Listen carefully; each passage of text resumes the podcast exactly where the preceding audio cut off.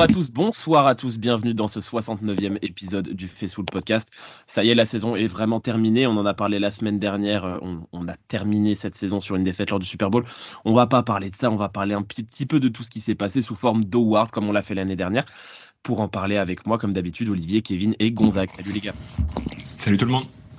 Hello. Salut, salut. Avant de rentrer dans le vif du sujet, il y a eu un petit peu d'actu euh, dans la semaine après le Super Bowl du côté des 49ers. La plus grosse, évidemment, vous l'avez sûrement vu passer, Steve Wilkes n'est plus le coordinateur défensif des 49ers. Après seulement une saison euh, du côté de la baie, il a, il a été euh, remercié. C'est Cal Shannon qui l'a annoncé en conférence de presse. Kevin, toi qui es le plus grand défenseur de Steve Wilkes dans ce podcast, quelle est ta réaction suite à, ce, suite à ce départ? Écoute, j'ai eu deux grandes joies euh, depuis un an. C'est l'arrivée de Christian McCaffrey et donc le départ de Steve Wilkes. Euh, non, pour euh, blague à part, non, forcément, forcément satisfait de la décision. Euh, au final, quand on regarde froidement les chiffres et qu'on analyse froidement la saison, on a régressé en défense en changeant de coordinateur défensif. Surtout, surtout sur la ligne défensive, en fait, qui aurait dû être notre force et qui ne l'a pas été cette saison. Il a quand même apporté, on va le dire, du mieux sur, sur, la, sur la où il a fait vraiment progresser certains cornerbacks.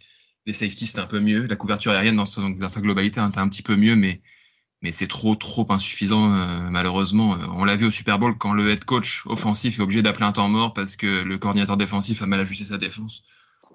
Commence à être problématique? Non, je pense malgré tout que c'était la bonne décision et maintenant, bah, on a hâte de voir qui va prendre la suite. On espère un, coach un peu plus spécialiste de la D-line parce que malgré tout, c'est ça qui nous a réussi avec euh, Salé et avec euh, Demeco Ryans. Donc, euh, on va voir. Mais, mais décision logique, selon moi. Gonzague euh, Je serais pas aussi sévère que Kevin. Euh, déjà, je pense, comme beaucoup de monde, j'étais très surpris de l'annonce. Je ne l'ai pas vu venir. Euh, donc, en, soi, l'effet de surprise a prédominé avant d'avoir, un véritable avis lorsque j'ai vu l'annonce sur Internet. Euh, oui, il est vrai. La défense a régressé en dépit de la signature d'un gros nom, parce qu'il s'agissait à l'intersaison dernière d'un gros nom signé en défense. Et notre défense a quelque peu régressé. C'est incontestable. Là-dessus, je ne peux aller que dans le sens de Kevin. Euh, et si il est avéré, en effet, comme le dit Shannon, qu'il y avait, entre guillemets, un petit peu de, un, peu de fumée entre les deux, euh, je pense en effet qu'il est mieux, dans le cas d'une course au titre, euh, de se séparer. Parce que on est vraiment dans une phase où on a besoin d'avoir que des esprits qui vont dans le même sens. Et si vraiment il y avait, euh, comme on dit chez moi, de, l'eau dans le gaz, euh, bah oui, en effet, mieux vaut peut-être euh, mettre fin à la collaboration. Seule chose qui me gêne là-dedans, c'est que je trouve qu'on est parti un peu ces dernières années dans une course comment dire, euh, dans, une course en fait au coordinateur défensif. C'est-à-dire on a on a une instabilité au poste qui commence à devenir criante. Euh, et je ne prends jamais ça comme une bonne nouvelle à titre personnel. Donc moi, j'étais plutôt partisan pour lui laisser une seconde chance et de le voir s'améliorer. Euh, cette deuxième chance, il ne l'aura pas. Visiblement, il y a des problèmes de relation avec Shanahan et à ce moment-là, c'est le coach qui décide. Mais voilà, d'abord surpris, et en effet, j'attends de voir ce qui va se passer sur ce côté un petit peu. Euh, bah, on change de coordinateur quasiment tous les ans. Quoi. Donc voilà. Olivier? Euh, Je vais essayer de faire un petit peu plus court. Euh, j'ai trouvé, j'ai trouvé que, j'ai trouvé que les, les, les GBs avaient progressé. Quand on voit la saison de, de Lenoir, euh, il a, il, il, il, a été vraiment très bon. Quand on voit le petit J.R. Brown, on voit qu'il qu'il, qu'il est pas mal. Euh, bon, après, Ambry Thomas, on ne compte, comptera pas parce que c'est Ambry Thomas. Donc, voilà, c'est pas un joueur de football américain. Euh, après, vous avez quand même sur la, on a Kino qui fait sa meilleure saison. On dit que la défense contre la course a été moins bonne. On a, on, a quand même aussi appris que euh, Eric Amsterdam jouait avec euh, un genou en, portefeuille depuis le, depuis le match contre Philadelphie, ce qui euh, peut expliquer aussi le, le baisse de rendement à ce niveau-là. Moi, je retiendrai que si Wilkes part avec euh, le top pour moi sur le match contre les euh, du, Super Bowl et ce sera son, dernier élément de gloire à San Francisco. Après, sur ce qu'il dit sur ce qu'il dit euh, Gonzague, le poste de coordinateur défensif à San Francisco, c'est pas qu'il est instable, c'est que les gens sont, sont, convoités pour être dans d'autres franchises un poste de head coach. A aucune, aucune, aucune prise là-dessus. D'accord avec toi sur le fait que je l'aurais bien laissé une seconde année, et je suis d'accord avec vous deux sur le fait que si c'est pour aller chercher le titre et que Shannon il est en conflit avec le gars, bah c'est Shannon qui prévaut. Donc partant de là, bisous sur le front et tu t'en vas. Oui, je suis d'accord avec tout ce que vous avez dit. Hein. Globalement, on l'a vu, euh, les defensive backs ont été meilleurs cette année qu'ils ne l'ont été avant, mais le problème, c'est que 4 ou 5 joueurs qui sont meilleurs, ça ne peut pas égaler 7 du front 7 qui ne sont pas au niveau. Et ça, ça a été notre problème sur la saison. On, on en a beaucoup parlé dans le podcast, euh, la, la, ligne défensive a été euh, largement moins bonne qu'elle ne, elle ne l'a été auparavant.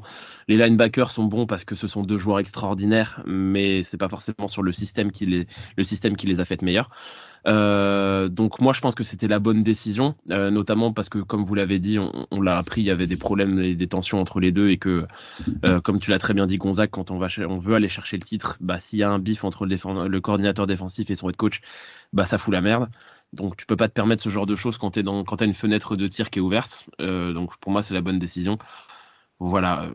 Après on va voir qui euh, qui va prendre la suite. Est-ce que ça va être de l'interne? Euh, On va en parler là ensuite. Euh, en interne il y a plusieurs il y a plusieurs noms qui enfin il y a deux noms principalement qui ressortent. C'est Johnny Holland le coach de nos linebackers et Nick Sorensen le coach de nos le coordinateur du jeu de passe défensif. Et en extérieur il y a, il y a notamment le nom Brandon Staley qui a été qui a été cité. Euh, Kevin, euh, s'il y a un nom, toi, que tu retenais, que tu voudrais ou qu'on pourrait euh, avoir chez nous, ce serait lequel? On parle beaucoup dans ce podcast depuis longtemps de Chris Kokurek, qui est aussi une solution interne que tu n'as pas cité. On parle aussi de Bullocks. Le, truc de, le, truc de Kokurek, c'est qu'il a souvent dit qu'il ne voulait pas le poste, qu'il voulait rester coach de ligne ouais, Peut-être que ça a changé au final. Mm. On n'a pas trop d'infos là-dessus. On a parlé de Bullocks aussi, qui est un coach qui est là depuis longtemps. Il arrive avec, euh, avec Salé. C'est quelqu'un qui a aussi un potentiel en, en interne. Euh, c'est compliqué. Euh, moi, j'aimerais beaucoup Mike Vrabel, mais on sait qu'il il, il coach euh, dans, avec des stratégies qui sont un peu éloignées de ce qu'on fait en ce moment. Donc, qu'est-ce qui pourrait s'adapter? Je sais pas, mais c'est sûr que ça serait un super, un super élément à rajouter à notre défense. Donc, euh, ouais, Kokurek ou Vrabel pour moi, mais, euh, mais bon, c'est des dossiers compliqués. Gonzague? Euh, Juste, juste une petite aparté déjà pour commencer, euh, concernant, juste pour terminer, parce que je voulais rajouter ça sur Steve Weeks, que Nick Bossa s'en était plein déjà du, euh, de notre coordinateur défensif euh, cette saison. Donc c'était peut-être pas qu'un problème avec Shanahan. Je voulais juste préciser ce petit détail. Pour répondre à, à la question, moi la bonne nouvelle que je vois dans ces rumeurs, c'est qu'il y a chose assez rare en NFL, il n'y a aucun nom qui me déplaît. Donc c'est qui est plutôt un, un bon point. Brandon Staley reste un très bon coordinateur défensif. Bon, après, moi, à titre personnel, je suis plus favorable aux promotions internes. J'aime plutôt, même si j'adore Kokurek, mais je sais que comme le dit Kevin, qui a priori ne voudra pas le poste, j'aime beaucoup l'idée de Sorensen. C'est un, une idée qui me plaît bien euh, et qui va plutôt dans la continuité de ce qu'on a fait auparavant et de ce qui a marché. Donc, euh, ça va plutôt à l'encontre de ce qu'a dit euh, Olivier, et, et, Kevin sur le côté mettre l'accent peut-être sur le front 7 et peut-être notamment au travers d'un pass rush solide. Euh, Sorensen, c'est un coordinateur de contre la passe, mais je crois, sauf faire de ma part, qui a plutôt un background euh, défensif back à son CV. Euh, mais paradoxalement, je trouve que c'est quelqu'un qui fitterait assez bien euh, sur cette idée. Donc c'est plutôt mon favori. Mais encore une fois, j'insiste, tous les noms cités dans la presse sont que des noms qui me plaisent, à part peut-être celui de Vrabel pour les raisons que tu as évoquées, Kevin, parce que euh, il a un système de jeu issu du monde des Patriots avec une alternance 4-3, 3-4 euh, euh, assez complexe et pas toujours très lisible et qui, je trouve, fit assez mal avec les joueurs qu'on a en place. Euh, donc voilà, donc euh, plutôt Sorensen, mais même Staley en extérieur me conviendrait très bien. Oui, tu as raison. Je viens de regarder Sorensen. Euh, effectivement, il était euh, euh, plutôt coach defensive back quand il était à Seattle avant d'arriver chez nous. Olivier? Euh, vous savez très bien que je suis comme pour le reste, j'y connais rien, je connais pas les coachs de position, j'y connais rien. Je m'en fous. Vous savez que ça, c'est pas un truc qui m'intéresse. Euh, moi, je voudrais euh, euh, n'importe quel mec qui, puisse qui puisse aller. Je fais comme d'habitude confiance au, au front office. Je fais confiance à Shanahan. Je fais confiance à John Lynch et le nom qui choisira, qui choisiront, pardon, je serai derrière lui à 100%, comme je l'étais pour les, les, les trois derniers coordinateurs défensifs. Et moi, si je devais retenir un nom, j'aime bien le nom de Brandon Staley. Je trouve que alors c'était un head coach absolument catastrophique euh, chez les Chargers. On n'a aucun doute là-dessus. Par contre, euh, c'est très vite oublié le très bon boulot qu'il avait fait euh, chez les Rams quand il était coordinateur défensif, qu'il lui avait valu ce poste de head coach. Je suis d'accord avec Gonzague, c'est un super coach. Vrabel, j'aime beaucoup, mais le système est pas bon. Et si c'est de la promotion interne, moi j'aime bien l'idée de Johnny Holland, même si il est un peu plus âgé, donc c'est un peu à l'inverse de ce qu'on avait essayé de faire avec, euh, avec Saleh et Ryans dans des promotions internes, à savoir faire monter des jeunes coachs. Mais je trouve que c'est un très bon coach de position, Johnny Holland. C'est le coach de nos linebackers et quand on voit le niveau de nos linebackers, bah, il n'y a pas trop de surprise non plus. Il, fait partie de leur succès. Donc, euh, donc, donc voilà, après on, verra bien, je pense qu'on aura des nouvelles dans les semaines à venir et on en reparlera de toute façon dans le podcast dès qu'on aura engagé quelqu'un. Euh, aussi le nom, enfin je pense qu'on va pas passer trois heures dessus, mais euh, notre coordinateur, notre coach des quarterbacks, je crois, au coordinateur du jeu de passe euh, offensif. Euh, coordinateur du jeu de passe, il me semble. Coordinateur du jeu de passe, c'est ça, Kubiak qui est parti à, la, Nouvelle-Orléans pour devenir coordinateur offensif. Puis il y a un coach des Raiders qui est arrivé chez nous. ouais, ouais, bon, là c'est de l'assistant sur la ligne offensive, je crois. Mm. Oui, au running back, je sais plus exactement. Anthony Lynn aussi. Anthony Lynn est parti à Washington aussi. Voilà, J'ai beaucoup de mal à définir l'impact du départ d'Anthony Lynn parce que ça reste un entraîneur renommé euh, qui n'a pas eu un grand succès en tant que head coach, mais ça reste quand même un, un, entraîneur, entre guillemets, assistant de qualité. Et j'ai beaucoup de mal à définir l'impact qu'il aurait pu avoir sur notre saison. Ouais, non, mais... par rapport à la super saison de McCaffrey. J'ai beaucoup de mal à définir. C'est une sorte de coordinateur offensif assistant, mais c'est difficile ah, il de était voir. Head coach, il était head coach assistant et coordinateur du jeu de course, je crois. C'est ça, exactement. Euh, non, coach, coach, des running backs et assistant head coach. C'est ça. Donc j'ai beaucoup de mal à savoir exactement quel impact il a réellement eu sur les performances de McCaffrey. J'ai beaucoup de mal à, savoir si c'est une réelle perte ou si c'est si c'est rien du tout. Moi, je pense que McCaffrey, il a été fantastique, quel que soit le mec que tu lui mets derrière lui. Ah donc, je pense que l'impact, il a été. Ça aurait Il a refait performer euh, euh, Elijah Mitchell à 1900 yards ou, euh, ou même euh, d'autres gars, je t'aurais dit gros impact. McCaffrey, on pourra jamais vraiment savoir tant le mec est fantastique, juste si tu lui mets un ballon dans les mains, quel que soit le mec qui est, qui est derrière lui. On va en parler, je pense d'ailleurs, de Christian McCaffrey dans ce qui va venir, puisque c'est l'heure des awards. Euh, on vous avait envoyé, euh, un fan des 49ers, sur, sur Twitter et sur Facebook, euh, un petit questionnaire à remplir. Vous avez été nombreux à le remplir, euh, remplir de nouveau comme l'année dernière. Et on a les résultats qu'on va vous présenter aujourd'hui. Le premier trophée, c'est le trophée de joueur offensif de l'année des 49ers. Euh, on va d'abord faire un petit tour de table. On va faire dans l'ordre Kevin Gonzague Olivier pour qui vous avez voté. Sans explication, on, on débriefera après juste pour qui vous avez voté. Kevin. Brock Purdy. Gonzague je me souviens plus pour qui j'ai voté, mais je dirais également Brock Purdy. Olivier C'est McCaffrey. Moi, c'était Christian McCaffrey également. Euh, les nominés sont Christian McCaffrey et Brock Purdy. C'est les deux seuls qui ont reçu des votes. Et avec 83% des voix, c'est Christian McCaffrey, notre joueur oh, offensif de l'année. Évidemment. Quelle saison il nous a fait encore 2023 euh, yards au total, des yards à la course, des yards à la réception. 2023, d'ailleurs, j'avais fait passer une stat qui ne sert à rien, mais qui a le mérite d'exister. C'est le premier joueur de l'histoire de la NFL à faire pile poil le nombre de yards de l'année de la saison en cours. Voilà, ça ne sert à rien, mais ça existe. Euh, Gonzague, la saison de McCaffrey, elle a quand même été extraordinaire. Joueur offensif de l'année de la NFL d'ailleurs. Ah, mais peut-être que j'ai voté pour McCaffrey, je ne m'en souviens plus pour être honnête avec vous. Mais c'est vrai que là, on compare euh, saumon et caviar, euh, encore une fois. Euh, oui, son année est absolument exceptionnelle. Alors, déjà, une année où on ne saura jamais vraiment s'il a été blessé ou pas, tant il avait l'air un cyborg et insensible à toute douleur.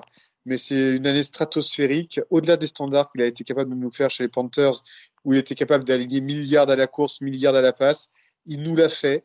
Ce que j'ai trouvé d'ailleurs tout au long de la saison est complètement dingue, c'est que ça nous a paru au fil de l'année tout à fait naturel, comme un dû, euh, tant ses performances en fait se répétaient, répétaient, répétaient. On se, rappelez-vous, nous-mêmes on se surprenait entre nous à parfois à l'oublier dans les tops, tant ça nous paraissait tellement évident. C'était euh... non, c'est stratosphérique. Vraiment une très très grande saison de de McCaffrey. Alors j'ai voté Purdy pour, pour une autre raison que j'évoquerai peut-être après.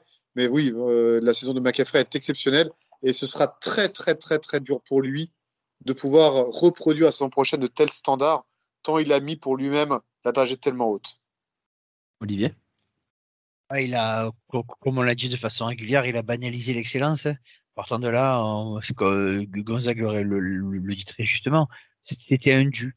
Après, euh, après voilà, c'est un joueur exceptionnel. Il a, il, a des qualités physiques hors du commun. Il a des, il a une intelligence de lecture. Il, il sait prendre les tracés. Euh, il est physique. Il a, il a un mental, il, il, a un mental à toute épreuve. Superbe joueur. Il y a, il a pas besoin d'en rajouter. Hein. SIMC l'année prochaine.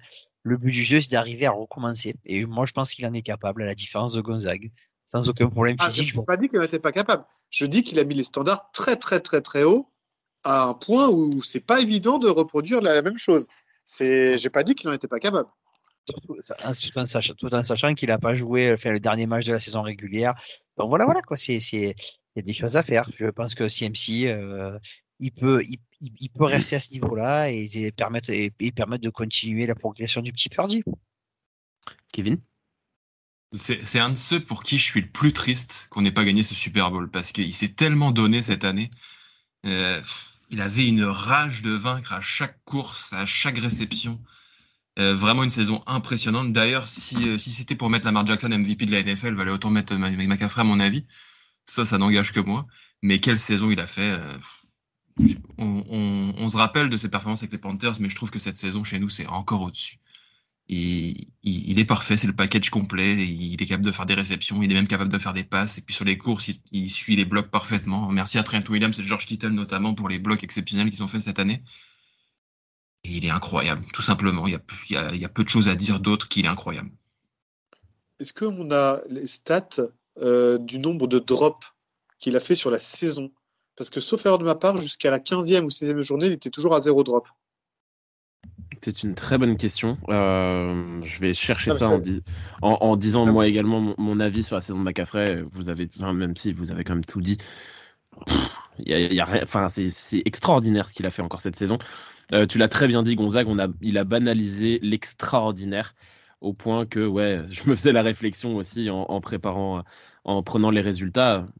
On, on l'a cité en fin de top dans un nombre de matchs incalculable en se disant ah ouais en fait McCaffrey il a encore mis deux touchdowns et il a fait 113 yards au total et et ouais mais il y a d'autres mecs en fait bah oui il y a d'autres mecs mais enfin ce mec là c'est juste euh, le, point un des points centraux parce qu'on en a plein dans cette équipe là de, notre attaque et de l'efficacité totale de de notre attaque, c'est, assez fou.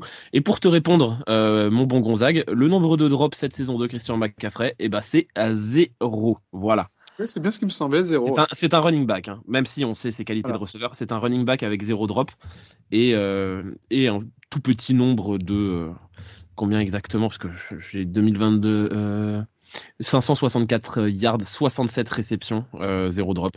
Ouais, voilà. Allez. Après, après les passes qu'il reçoit, euh, il y en a un nombre assez faible qui sont difficiles. On va, se l'avouer, c'est quand même beaucoup de passer deux ou trois longues hein, quand même. Hein, mon, bah, ça, deux, deux, ou trois sur une saison, c'est très très peu, c'est ce que je dis. Mais il non, mais il y en a quelques. Oui, c'est vrai que la, la, la plupart.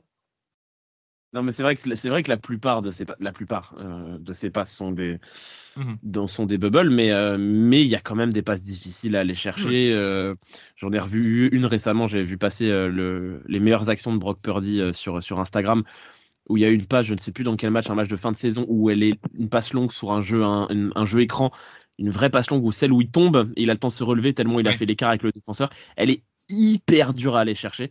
Mais bon, il a ces qualités-là qui sont extraordinaires parce que c'est un coureur de fou et c'est un receveur de fou. Il a tout, en fait.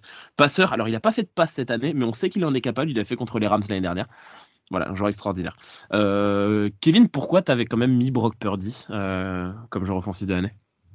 Euh, pourquoi j'ai mis Brock Purdy? Bah, Honnêtement, je, considère malgré tout dans ce sport, c'est le quarterback qui porte beaucoup de responsabilités sur le succès offensif d'une équipe. Et cette année, Brock Purdy, ce qu'il a fait, faut quand même se rappeler que ce joueur n'a pas pu faire les camps d'entraînement cet été. Il sort d'une saison rookie, une demi-saison rookie, où il est rentré en cours de saison alors qu'il était quarterback numéro 3. Dès la semaine 1, il est lancé dans le grand bain en s'étant entraîné plus ou moins mais en ayant fait beaucoup de convalescence, et puis il nous sort une saison de MVP tout simplement. Il a, il a claqué les 4 milliards cette année. Il a, il a été exceptionnel. Il a, il a délivré comme jamais, comme rarement moi j'ai vu un quarterback des 49ers délivrer, si ce n'est jamais. Euh, donc, je pense que depuis Montana et Young, on n'a jamais vu un quarterback délivré comme ça avec San Francisco. Donc, pour moi, avec l'importance qu'un quarterback prend aujourd'hui dans le jeu offensif d'une équipe, il, il s'imposait aussi. Mais, mais ça enlève rien à McCaffrey et McCaffrey mérite, son, mérite son titre aussi. Euh, Gonzague, toi aussi, tu as voté pour, euh, pour Purdy alors, pour moi, c'est très simple. Alors, j'ai rien à enlever à ce que vient de dire euh, Kevin. J'ai juste en plus des éléments à rajouter. Euh, premièrement, ça fait des années euh, que je suis à la NFL et il y a un très vieux dicton qui dit que la, la plus difficile année pour un quarterback dans une carrière, c'est la seconde. C'est celle de la confirmation. Et je rappelle juste qu'il s'agit d'un joueur qui s'est gravement blessé. Donc sa saison précédente s'est terminée sur une blessure. Il n'a pas pu faire les camps, comme le disait Kevin. Il joue dans une équipe qui est rodée, qui est en place, avec de belles cibles et une bonne protection euh, devant lui. Bref, tous les ingrédients étaient là, mais tous, il n'en manque pas un pour se planter. Tous les ingrédients étaient là pour qu'il déçoive. Et à l'arrivée, il nous fait une saison exceptionnelle. Il joue pour le titre de MVP. De MVP, c'est quand même sa deuxième saison, je le rappelle. Euh, c'est juste extraordinaire. C'est-à-dire qu'il est sur des standards euh, qu'on ne voit que très très très rarement en NFL. Euh, nous avons notre quarterback du futur. Je vais même très loin et peut-être que je vais faire crier Olivier, mais on est en train d'assister à un quarterback qui, à l'exemple de, ses, ses prédécesseurs, ont, déjà, ont a marqué l'histoire déjà de cette franchise. Ça fait un an et demi à peine qu'il joue. Alors oui, il lui manque juste qu'un titre. Je suis d'accord. Mais de la manière dont il porte l'équipe, euh, il le fait comme un vétéran, comme un joueur de l'histoire de cette franchise. Et encore une fois, ce type n'a pas 30 matchs avec notre franchise. C'est délirant. C'est juste délirant. Euh, pour encore une fois un quarterback de deuxième année qui a confirmé lors de la saison la plus dure pour un quarterback, c'est chapeau, chapeau l'artiste, parce que il a peur de rien, euh, il a une âme de leader, il joue tel un Brett Favre. C'est en fait, je ne vois pas. Il a surtout réussi en plus à gommer les quelques défauts qu'il avait dans son jeu. Son jeu de jambes après snap s'est amélioré. Tout s'est amélioré, c'est-à-dire que vraiment, je ne lui trouve plus beaucoup de défauts, à vrai dire. Et je suis heureux d'avoir ce quarterback pour les dix prochaines années. Alléluia, nous avons un sauveur. Gonzague, juste pour te relancer sur un point, est-ce que pour toi, la deuxième année de Brock Purdy, c'est pas l'année prochaine? Plutôt que cette année Parce qu'au final, il, est un peu rentré l'année dernière, mais il a assez peu joué finalement. Oui, mais non. Alors, la question est très pertinente, mais pour moi, c'est clairement la deuxième année parce que d'entrée, on a compté sur lui. C'est pas comme si on sortait d'une saison où on était à, à 7-9, tu vois on l'a fait jouer des playoffs. Il, a, il est allé gagner des matchs de playoffs. Il a eu clairement de la. Il y a eu des attentes autour de lui. À partir du moment où on faisait all-in avec lui, il y a eu des attentes. C'était pas comme s'il était arrivé à un moment où la saison était foutue, finie et joue pour jouer, quoi. Non, non, non. Là, il avait des objectifs très clairs. L'objectif d'aller au Super Bowl. Sans cette blessure, on ne saura jamais vraiment si on aurait pu les atteindre. Pour ma part, je pense que oui. Donc, non, c'est clairement sa deuxième année, car même si la première fut raccourcie, les attentes furent telles qu'on ne peut pas considérer que cette, première année comme une, année pour du beurre. C'est pas possible. Ouais, je suis d'accord avec Gonzague sur ce point-là.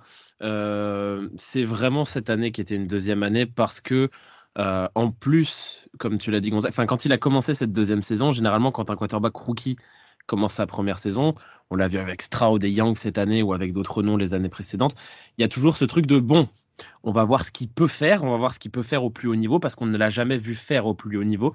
Et, euh, euh, advienne que pourra, et on espère que ça se passera bien. le début de saison de Purdy, c'était pas une saison où on va voir ce qu'il peut faire. C'est une saison du.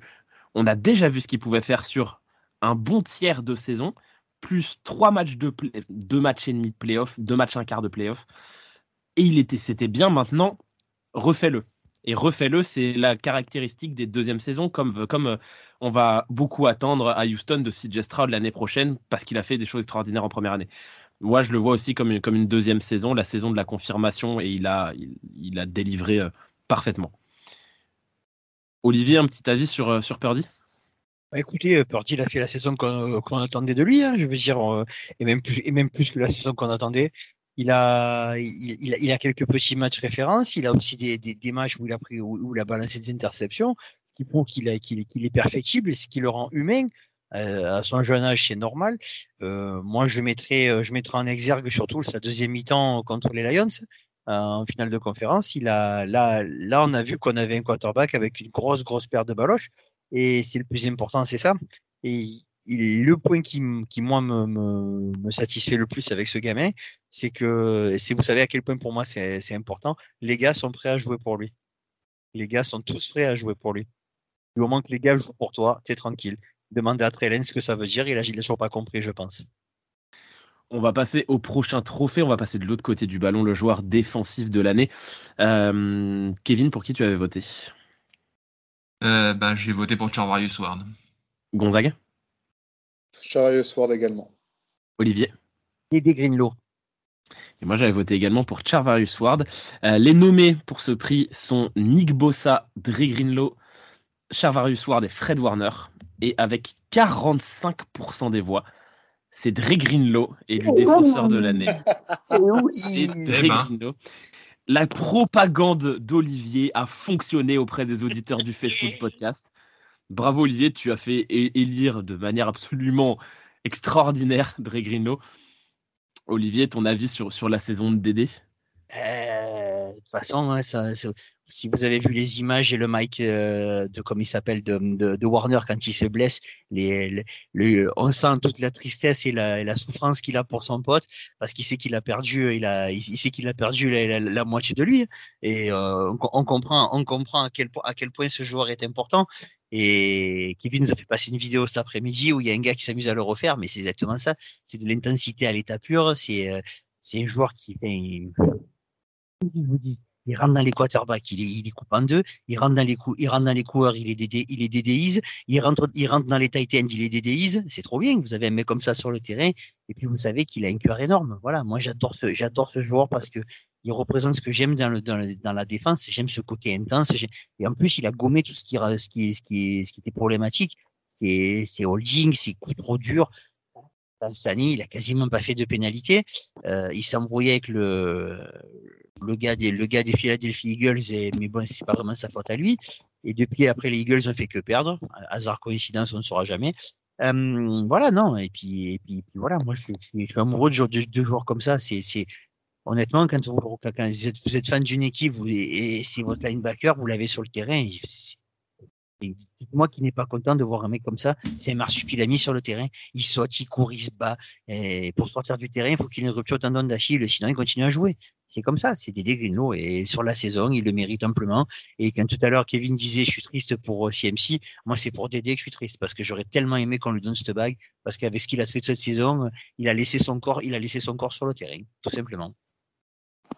Euh, juste au début des nominés, un autre joueur aussi a reçu, euh, a reçu euh, des voix, c'est Deomodor le Noir euh, parmi tout cela. Kevin Gonzague, un avis sur, sur Greenlow Je pense que les, le, la déclaration d'amour d'Olivier a, a, a, parlé pour tout le monde. Ouais, il n'y a pas grand chose à rajouter, je suis d'accord. Je vois pas à quoi ça sert de débattre de Greenlow. On n'aura jamais un argument aussi pertinent que celui d'Olivier. Il y a du cœur là-dedans que c'est deux personnes de cœur qui, qui, se rencontrent, Greenlow et Olivier. Ça correspond assez bien. C'est clair. Euh, moi, j'ai quand même envie de parler parce qu'on a voté tous les trois pour lui de, de Charvarius Ward qui termine en plus troisième de ce vote avec 21%. C'est Fred Warner qui termine deuxième. Il a eu que trois voix, c'est vous les gars, je suis sûr. C'est non, c'est Fred Warner qui a fini deuxième, mais quand même, on a assez parlé de Fred Warner, on en parlera quand on fera le débrief de la défense. Mais Charvarius Ward, quelle saison encore une fois, hein, euh, élu euh, au All Pro pour la première fois de sa carrière, au Pro Bowl pour la première fois de sa carrière, et c'est amplement mérité.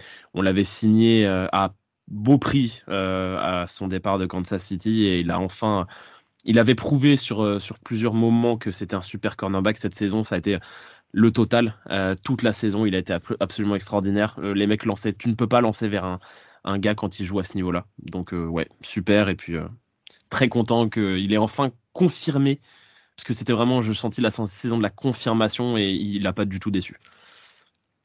aucune baisse de régime, c'est ça qui a été ah oui, par la saison dernière. C'est-à-dire homogénéité dans l'excellence. Alors que l'année dernière, c'était un peu ce qu'on pouvait lui reprocher. Des matchs exceptionnels, on va dire 4-5 matchs consécutifs, puis un match champ, puis il redevenait exceptionnel. Là, ça a été homogène sur toute l'année. C'est ça qui a été extraordinaire chez Ward. Et tu l'as dit toi-même, à la fin, on le ciblait plus du tout. Le pauvre Ambry Thomas, il a été ciblé un nombre de fois, du coup. Euh, Alors, bon, je pense qu'il y a d'autres raisons, il y a d'autres raisons pour lesquelles les- il était ciblé. Voilà, on parlera peut-être un peu plus tard. Kevin, toi, ton, ton avis sur, sur Mooney Ward? Bah, c'est exceptionnel. Je pense, on, on va le dire, c'est un des joueurs qui a le plus profité de, de Steve Wilkes en tant que coordinateur défensif. Absolument. Et il a énormément progressé alors qu'il était déjà très fort. Et puis, vous l'avez dit, cette année, il a été parfait de bout en bout, à tel point que finalement, les adversaires ont fini par arrêter de lancer le ballon vers lui, peu importe ce qui se passait. Que ce soit vers le noir, que ce soit vers Thomas, que ce soit vers, euh, vers peu importe qui était en face, mais, euh, mais jamais vers Ward. Et, euh, et puis nous a ressorti encore ces matchs exceptionnels contre les Seahawks. On sait qu'il aime bien euh, faire chez Dick et Metcalf. Il l'a encore bien fait cette année. Et puis, euh, et puis non, c'est parfait. On, on- ça fait longtemps qu'on a besoin d'un cornerback numéro un comme ça. Et ça y est, on l'a. Quoi. Et pour une et autre chose que je veux rajouter, parce que je- ça m'a fait penser là quand vous étiez en train d'en parler, qu'il a fait que des matchs extraordinaires cette saison, je suis d'accord. Et que bon, c'est pas c'est pas évidemment le même profil ni le même niveau, mais à la manière de McCaffrey, on l'a très peu cité en top parce que en fait, quand le ballon il vient pas vers lui, bah t'as pas moyen de le citer en top. Mais c'est preuve aussi qu'il est extraordinaire, c'est que c'est tellement une glu sur le receveur adverse que le quarterback, s'il a un petit peu près à peu près de vision, bah il lance pas là-bas en fait. Bah, c'est ça. Et puis même, il y a un autre élément concernant Chavarius Ward, c'est que je rappelle encore une fois que nous défendons en zone. Donc ce n'est pas nécessairement toujours le cornerback le plus fort qui est en face du receveur le plus fort. Euh, c'est plus une question de zone et euh, pour tu défends ta zone par rapport aux alignements de l'équipe adverse. Or, ce qu'on a beaucoup vu sur beaucoup de jeux défensifs, c'est que les performances de Ward étaient telles que on a autorisé notamment des couvertures de nickel ou de safety vers Ambry Thomas pour essayer d'appuyer Ambry Thomas parce qu'on devinait plus ou moins que le quarterback adverse allait lancer dans cette direction parce qu'il n'osait plus lancer vers Chavarius Ward. C'est ça qui était complètement dingue. C'est qu'on a vu des, doubles, des doubles couvertures de l'autre côté parce qu'on n'avait plus peur du tout du côté de Ward. Soit on ne lançait pas dans cette direction, soit si on lançait dans cette direction, il aurait fait le taf. Donc il y avait une confiance affirmée envers Ward qui était amplement méritée et qui s'est traduite dans les faits. Et puis il y a- il y, a- il y a une histoire d'attitude aussi. euh, euh, en fin de saison, il y a eu une interview que, que je me rappelle encore où, euh, où des journalistes ils commencent à le féliciter pour sa saison et dire à quel point il a progressé cette année. Et il dit euh, Non, non, il faut que je progresse encore, j'intercepte pas assez de ballons. Ok, le gars, il a vraiment envie d'atteindre le top et il a vraiment envie d'être le meilleur des meilleurs. Ça aussi, c'est à souligner. C'est ça. Et moi, je citerai une très bonne série qui s'appelle Friday Night Lights pour dire que avant ils le respectaient, maintenant ils le craignent, tout simplement. Très bien, c'est de, de très bonnes références. Tu vois, j'ai une bonne référence, Olivier, quand même de Ah, ça toute va. On va passer à notre prochain trophée, le trophée du rookie de l'année. Kevin, t'avais voté pour qui? Euh, bah, je pense que c'est assez, assez clair que ça va être J.R. Brown. Gonzague? J'ai longtemps hésité entre Jay Brand et Jack Moody, mais il y en a un qui a tellement pris dans la gueule par euh, défense pour lui, j'ai voté pour lui, j'ai voté Jack Moody. Olivier? Jake Moody.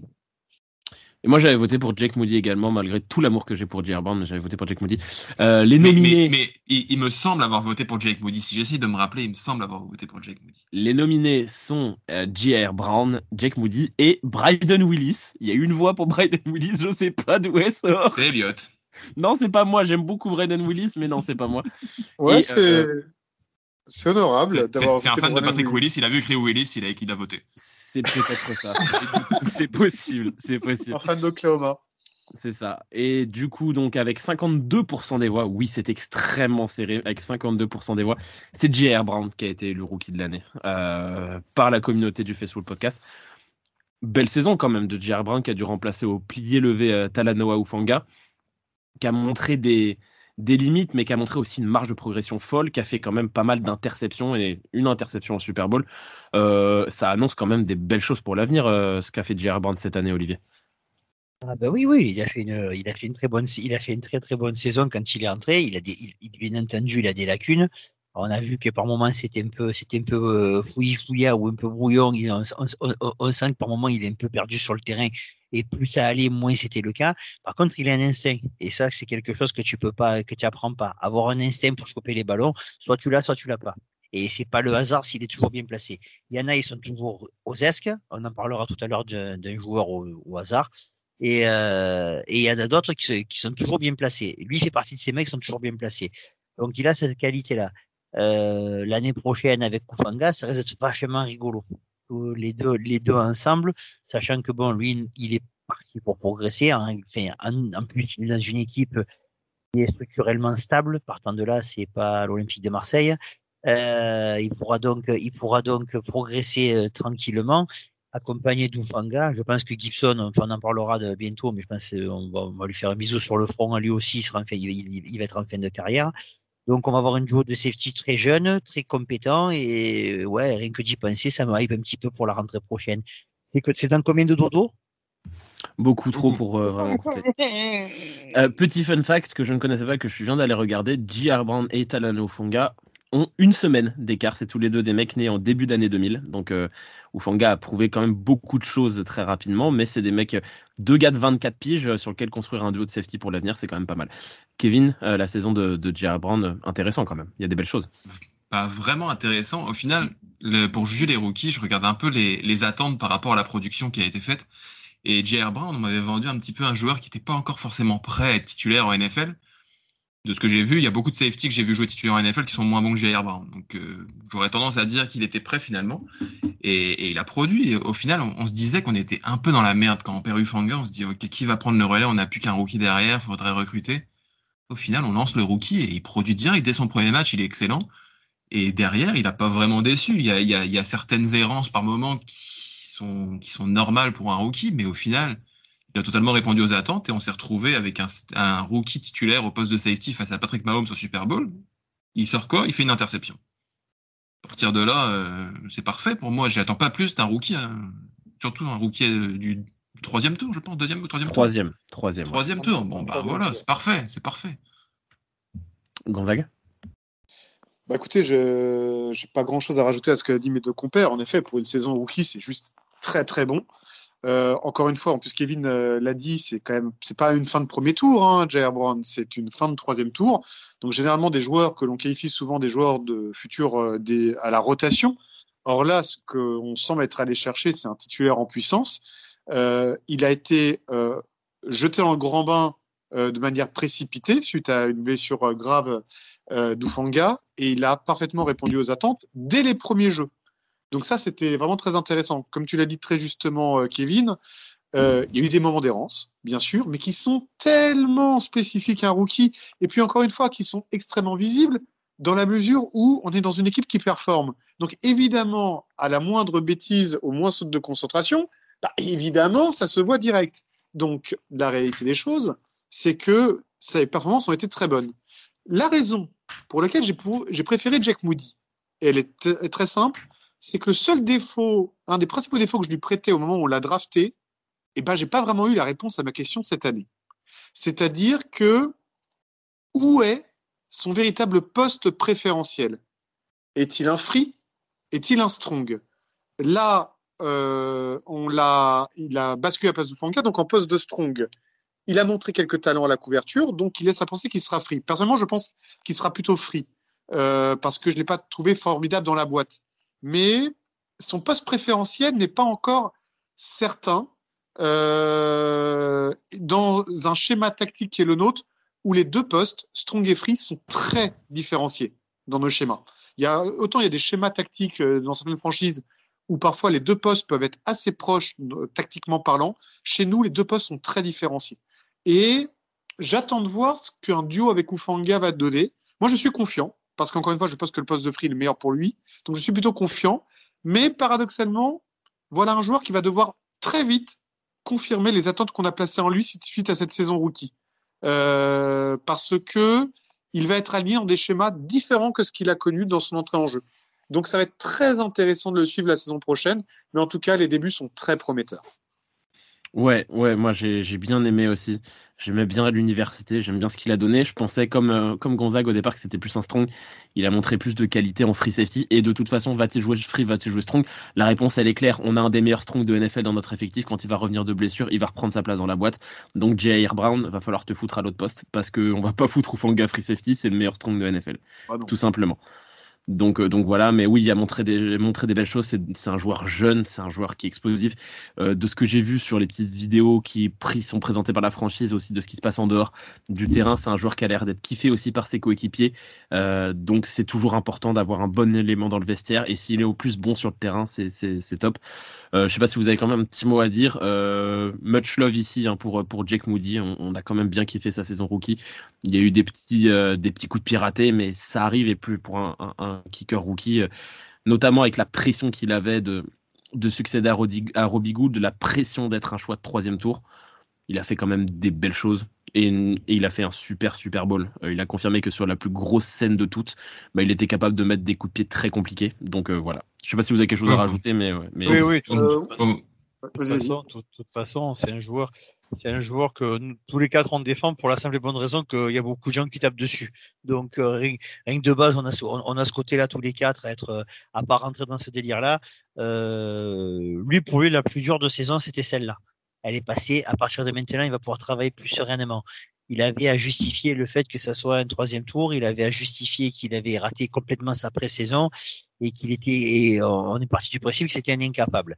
Il a fermé pas mal de bouches. Alors oui, un coup de pied contré, un PAT, c'est un point, c'est sa faute. Si on n'a pas gagné le titre, ça je l'ai lu et entendu et participe à certaines émissions, on, on, essaie de me, de, de, de, me faire, de me faire tomber là-dedans. Non, je suis pas d'accord. Il a fait, euh, les coups de pied à plus de 50 yards, il n'a pas 500 000 qui en ont mis. Il les a mis au Super Bowl. Partant de là, on sait qu'il a la jambe. Le mental, il va là, il, il a, il va, il va continuer à progresser là-dessus. Et euh, il prend ses marques à San Francisco à partir de la, et à partir de l'année prochaine, on sera bien content de l'avoir quand on verra les points qu'il va nous apporter. Au, final, il y a des gens qui ont, qui ont décidé qu'un rookie pris haut dans la draft euh, au poste de kicker, ça devait pas réussir. Donc, ils l'ont attendu au coin du bois avec une carabine, et puis dès qu'il ratait un petit coup de pied, ou il y avait un petit truc oh. qui allait pas, ou un coup de pied trop sur le côté, ou boum, tu le tapes dedans. Mais non, les faits sont qu'il a été un excellent kicker. Tu prends les kickers en NFL, il a été dans les meilleurs kickers de la ligue cette année, pour sa saison rookie, et il a réussi quasiment le sans faute, selon moi. À part le match contre les Browns, où on peut lui reprocher le fait d'avoir perdu ce match parce qu'il avait la victoire au bout du pied, le reste, il n'y a rien à lui reprocher il y a des petits coups de pied ratés. Oui, peut-être que le, coup de pied, le PIT au Super Bowl monte pas assez vite. Ça arrive. Le gars, il lève le bras, il touche le ballon, il est contré. Bon, bah, ça arrive. Mais malgré tout, il a répondu aux attentes à tel point qu'au Super Bowl, il a pris le record du field goal le plus long avant qu'Harrison Butker lui reprenne quelques minutes plus tard. Mais il l'a fait, il l'a passé, le, coup de pied de plus de 50 yards dans le match le plus important. T'es rookie, kicker, un match ultra serré, ultra défensif. Donc, ton coup de pied vaut beaucoup, beaucoup, beaucoup de points et tu le mets à plus de 50 yards. Juste bravo monsieur, merci et bienvenue dans l'équipe et on veut te voir pour plusieurs années maintenant. Et il en fout deux à plus de 50 yards hein, dans le Super Bowl. Il en met deux. Exactement. Mais, il y avait toutes ces, toutes ces critiques en plus. Enfin, tu l'as dit, Kevin, il était très attendu. Évidemment, il y a le coup de pied raté contre, contre les Browns, il y a le coup de pied raté contre les Packers, etc., etc., etc. Et il y a le PAT en, au Super Bowl. Faut pas oublier qu'il a quand même euh, fait 60 sur 61 en saison régulière sur les, sur les transformations. Il a mis, je sais plus si c'était 57, 58 ou 59 de suite. Il a raté euh, le, contre les Rams le, le dernier. C'est le record de l'histoire de la NFL du nombre de coups de pied de conversion euh, consécutifs, tout simplement. Et euh, enfin, oui, hein, je voyais en, début de saison, après sa pré-saison catastrophique, euh, sur les premiers matchs où il mettait des coups de pied qui n'étaient pas sur le poteau du milieu, qui étaient un peu sur le côté, il y avait des critiques. À partir du moment où les mecs sont capables de critiquer un coup de pied qui passe, bon, prenons le sérieux de leur critique. Mais il a même été surprenant d'ailleurs, parce que lorsqu'il a, été, été drafté, on lui prêtait la très grande qualité d'être extrêmement précis, d'où sa place au troisième tour. Et le seul défaut qu'on lui prêtait en sortie d'université, c'est peut-être un poil de manque de force dans la jambe. Bah, il nous a prouvé complètement le contraire, le bonhomme. Il est capable de passer des, coups de pied à plus de 50 yards. Et, puis, et il paraît même qu'il a déjà passé une fois en 60 à l'entraînement. Mais puis, et puis en plus, ces coups de pied à plus de 50 yards, ils sont pas ras du poteau. Hein. Ils, passent calme, hein. il n'y a pas de pression bien sûr. Que, je pense que demain, en match, demain en match, tu lui demandes de passer un 62. Et ce qui sera précis, on ne sait pas, mais la jambe, il l'a, il n'y a pas de souci. Oui, oui, il est, il est surprenant. C'est vraiment c'est une très belle pioche. Bravo euh, aux scouts euh, euh, de la draft pour, pour être allé chercher parce que c'est une très très belle pioche et bravo. Juste un petit détail sur J.R. Brown pour aller dans ton sens également, Elliott, sur son côté caractère. Je rappelle qu'il euh, a été capitaine d'équipe pendant très longtemps à, Penn State et c'est vu. J'ai trouvé que ça s'est vu sur le terrain. Très mature pour un jeune rookie. Et il a grandi avec le safety des Bears, Jaquan Brisker. Et ça se voit aussi. Ils ont un peu le même, même caractère de euh, un peu leadership et un peu complètement taré aussi sur le terrain. J'aime bien Borand, mais je préfère Brisker. Ah oui, non, bah, par contre, oui, non, non, par contre, après, faut être sérieux. Deux minutes, Jaquan Brisker, c'est le niveau au-dessus quand même. Euh, on va passer au, au, trophée suivant, la recrue euh, de l'année. Euh, plein de nouveaux joueurs sont arrivés cette année. Kevin. Ah, je sais même plus. Je sais même plus. Je vais, alors, je vais peut-être commencer en citant les nommés. Ouais, vas-y. Comme ça, peut-être tu te souviendras de nom. Les nommés pour cette catégorie, c'est-à-dire les quatre qui ont reçu le plus de voix, euh, sont euh, John Feliciano, Javon Hargrave, Logan Ryan et Chase Young. Oui, ça y est, ça m'est revenu. J'avais voté Chase Young. Gonzague J'ai voté pour aucun des quatre, de mémoire. J'ai hésité longtemps entre Feliciano et Clément Ferrell. Et du coup, tu as sûrement J'ai voté Clément Ferrell. Ok. Olivier Hargrave. Et bah, on en a quatre de différents, puisque moi j'ai voté pour John Feliciano. Et avec, avec et avec 36% des voix, euh, c'est Javon Hargrave qui a été élu euh, recrue de l'année. Euh, quatre autres joueurs ont reçu des voix en plus de ces quatre-là, donc je rappelle Feliciano Hargrave, Logan Ryan et Chase Young.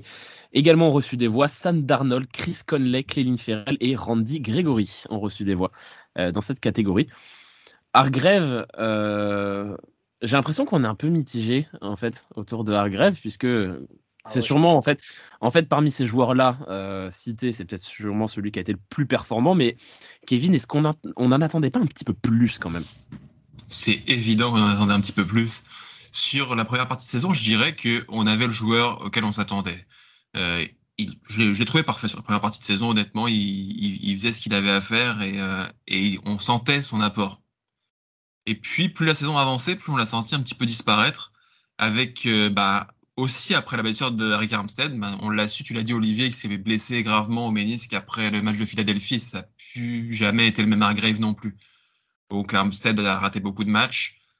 Même quand il est revenu, on n'a pas revu le, grand grand Hargrave. Donc, ouais, c'est pour ça que j'ai pas pas voté pour lui. C'est ça a été une petite déception malgré tout par rapport à ce que j'attendais.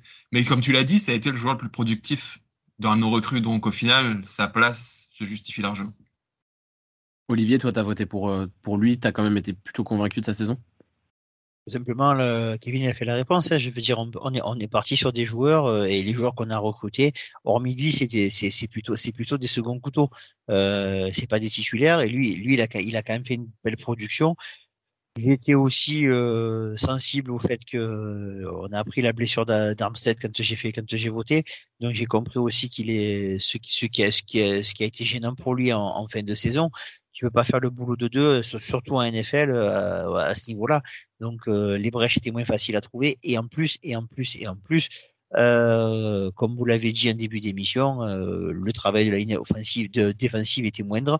Donc partant de là, il y avait moins de possibilités pour lui d'avoir des brèches ouvertes, sachant qu'on avait d'un côté Young et de l'autre Bozad, donc ça arrivait surtout par l'extérieur et pas par l'intérieur. Et lui, sa spécialité quand même, c'est d'ouvrir la porte et de mettre des gros sacs. Donc euh, moi je moi je l'ai trouvé euh, intimidant quand il est, quand il va sur le, le, le quarterback. Il a pas fait un très mauvais Super Bowl loin s'en faut. Et si euh, s'il reste à ce niveau-là l'année prochaine, euh, c'est quand même c'est quand même du très très haut niveau. C'est pour ça que je l'ai pour ça que pour moi ça a été le ça a été la, la recrue la plus décisive. Parce qu'après je suis pas être méchant mais Kevin Ferrell c'est bien mais bon voilà. Andy Gregory voilà. Sam Darnold même moi je l'aime beaucoup mais il y a des limites. Euh, les autres noms, j'ai oublié tellement ils sont pas chez, chez Young. Bon, voilà, on, en a parlé de Chase Young, je suis désolé, euh, voilà, c'est pas possible. Il est gentil, euh, je lui dirai pas en face, mais de temps en temps, il est quand même tout, tout mou. euh, Logan, Logan, Ryan, Logan Ryan, c'est Logan Ryan, on l'a vu quatre matchs. Non, c'est pour ça, il, à la rigueur Feliciano, mais bon, quand tu vois qu'il n'est pas capable de se tenir après un Super Bowl, il raconte des saucisses et après il dit ah, désolé, je t'ai bourré. Euh, à la rigueur, tu fais ça quand tu as 12 ans, mais arrivé à son âge, non, c'est bon, quoi. Là. Donc c'est pour ça, il aurait pu avoir des points, mais il n'a pas l'esprit faithful du tout. Donc, euh, donc voilà, voilà. Gonzague? Euh, C'est vrai que Javon Hargrave, il a fait un très bon début de saison, on peut pas dire l'inverse. Après, et c'est moi tout le problème pour lequel je ne pouvais pas voter pour lui, c'est que à chaque début de saison, tu as des attentes d'un joueur et tu as le résultat. Il y a ceux qui te surprennent, ceux qui te déçoivent. Et je ne vois pas à quel moment Javen Hargrave a pu surprendre qui que ce soit, tant les attentes étaient élevées au moment de sa signature. Je me souviens de Kevin et moi, excités comme les Akins au son de la moquette à l'idée de le voir jouer chez nous. Euh, et euh, voir finalement le résultat où je suis désolé des reproches qu'on a donnés à Chase Young et à juste titre sur une certaine nonchalance. Je suis désolé de dire que je l'ai un peu retrouvé chez Hargrave quand même. C'est un joueur qui a un petit peu profité de son contrat, pardonnez-moi. Donc je suis désolé, j'en attends beaucoup plus de lui l'année prochaine. Euh, J'étais en train de me faire un peu le bilan là, poste par poste.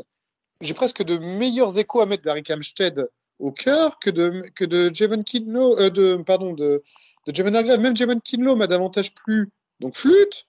Euh, donc voilà, donc c'est pour ça que j'ai du mal à mettre Hargrave en top, même si je suis d'accord avec l'idée que nos recrues extérieures euh, n'ont peut-être pas été décisives sur notre parcours jusqu'au Super Bowl, nos recrues de l'intersaison. Mais moi, franchement, pourquoi j'ai mis Clément Ferrell C'est ok, ça a été un joueur de rotation. Ok, il n'a pas fait 40 000 snaps. Mais si on est objectif, qui a été notre meilleur defensive end après Nick Bossa sur la saison? C'est pas Chase Young. Je suis désolé. C'est Cléline Ferrell. Pardonnez-moi de, de, le dire en ces termes. Donc, ce petit joueur de rotation. Il n'a pas l'air d'accord, mais je vais rejoindre Gonzague sur celle-là. Ouais. je trouve que ça a été Donc, euh, voilà. Personnellement, euh, je trouve que Cléline Ferrell, en excellent joueur de rotation qu'il a été, au-delà de mes attentes, bravo. Certainement, peut-être même notre meilleur défensive end contre la course, d'ailleurs, sur la saison. Je m'y risque. Kevin, t'as pas l'air d'accord, toi, t'as voté pour Chase Young? Ouais, j'ai voté pour Chase Young. Je trouve le monde tellement dur avec Chase Young. Euh, bon, je, je, vois ce que vous dites. Et il, il, a ce côté un petit peu, un petit peu fainéant par moment, mais, mais malgré tout, euh, il, il, a mis de la pression régulièrement sur les quarterbacks. C'est ça qu'on demande. Alors Clelin Ferrell, je veux bien, mais il a jamais été titulaire. Clelin Ferrell. Chase Young, il était titulaire du début à la fin. Que je, je voudrais qu'on puisse comparer des titulaires, parce que Clelin Ferrell, oui, il a de l'apport sporadiquement sur un match, mais mais Chase Young, j'ai trouvé plutôt bon. Et puis au Super Bowl, il a été exceptionnel. Moi, c'est ces éclairs-là que je veux voir. C'est ça qui montre qu'un joueur peut, peut performer. Il faut qu'il prouve encore qu'il va pouvoir faire ça de manière plus, plus, plus souvent. Mais, mais malgré tout, euh, non, je trouve que Chase Young a vraiment beaucoup apporté. Et quand il est arrivé, ça a aussi libéré Nick Bossa. C'est pas un hasard si Nick Bossa fait une deuxième partie de saison bien meilleure que la première. C'est aussi parce que Chase Young arrive et, et, et l'aide là-dedans. Donc, euh, non, moi je, suis plus Chase Young là-dessus. Et moi j'ai voté pour celui qui a terminé deuxième des votes avec une seule voix de moins que Javon Hargrave. C'est John Feliciano. Alors oui, après le Super Bowl, il a merdé. Ça je suis d'accord. Il aurait dû fermer sa gueule. Par contre, moi je m'attendais à rien de lui quand on l'a signé. Et il m'a très agréablement surpris quand il était sur le terrain. Il a pris la place de Spencer Burford au début pour une blessure. Et puis il l'a gardé par son niveau en fait. Euh, il a été très performant, je trouve, au poste de garde droit. Pour un mec qu'on a dans ses remplaçants, pour un mec dont on n'attendait rien du tout, j'ai trouvé qu'il a parfaitement tenu sa place euh, en tant que titulaire. Oui, en tant que titulaire, vous parliez du manque de titulaires parmi nos recrues. En voilà un qui a été titulaire et qui a été bon quand il était titulaire. Donc voilà, c'est pour ça que j'ai mis euh, John Feliciano. Et puis parce que pour le coup, comparé à Hargrave, quand on a signé Feliciano, on n'avait aucune attente et il a joué à un niveau très intéressant, je trouve, pour un mec dont on attendait absolument rien. Il n'a pas été faithful, partant de là, il était puni. si on devait tous, les, tous les mecs qui ont ouvert leur gueule pour dire de la merde, on n'aurait plus grand monde. Ah bah lui, Personnellement, je, je, je l'ai puni, j'ai pas voté pour lui, c'est tout. Est-ce que vous m'autorisez un petit top Pounet? Juste un petit, très rapide. pour un joueur qui a, très, qui a très peu joué chez nous, mais dont l'arrivée a été assez déterminante.